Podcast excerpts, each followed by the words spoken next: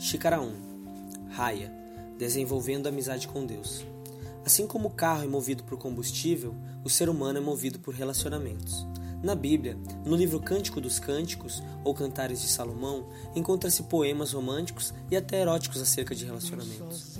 Em um dos versículos deste livro, a palavra hebraica utilizada para descrever amor é raia, cujo significado é ser amigo, companheiro.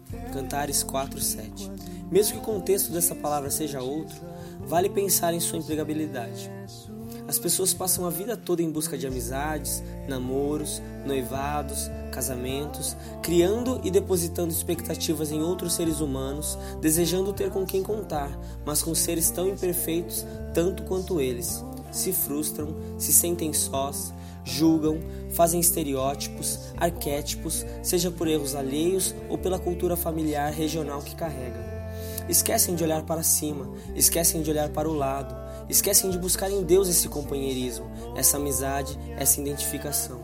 Desenvolver um relacionamento com Jesus Cristo é essencial para a caminhada de todos, e de maneira prática o obtém ao gastar tempo de qualidade, seja 10, 20 ou 60 minutos do seu dia com Ele. Orações matinais, leitura e meditações de versículos bíblicos, reflexões, conversas saudáveis, estudos são ferramentas para que este caminhar ocorra.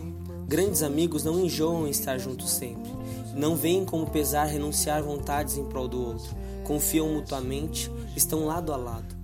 Que ao começar seu dia, você decida desenvolver essa amizade com Jesus. Então verá que ser bem-sucedido não significa ter muitos à sua volta, mas sim ter Ele ao seu lado. E falava o Senhor a Moisés face a face, como qualquer fala com seu amigo. Êxodo 33, 11. Uma xícara de café e duas de fé.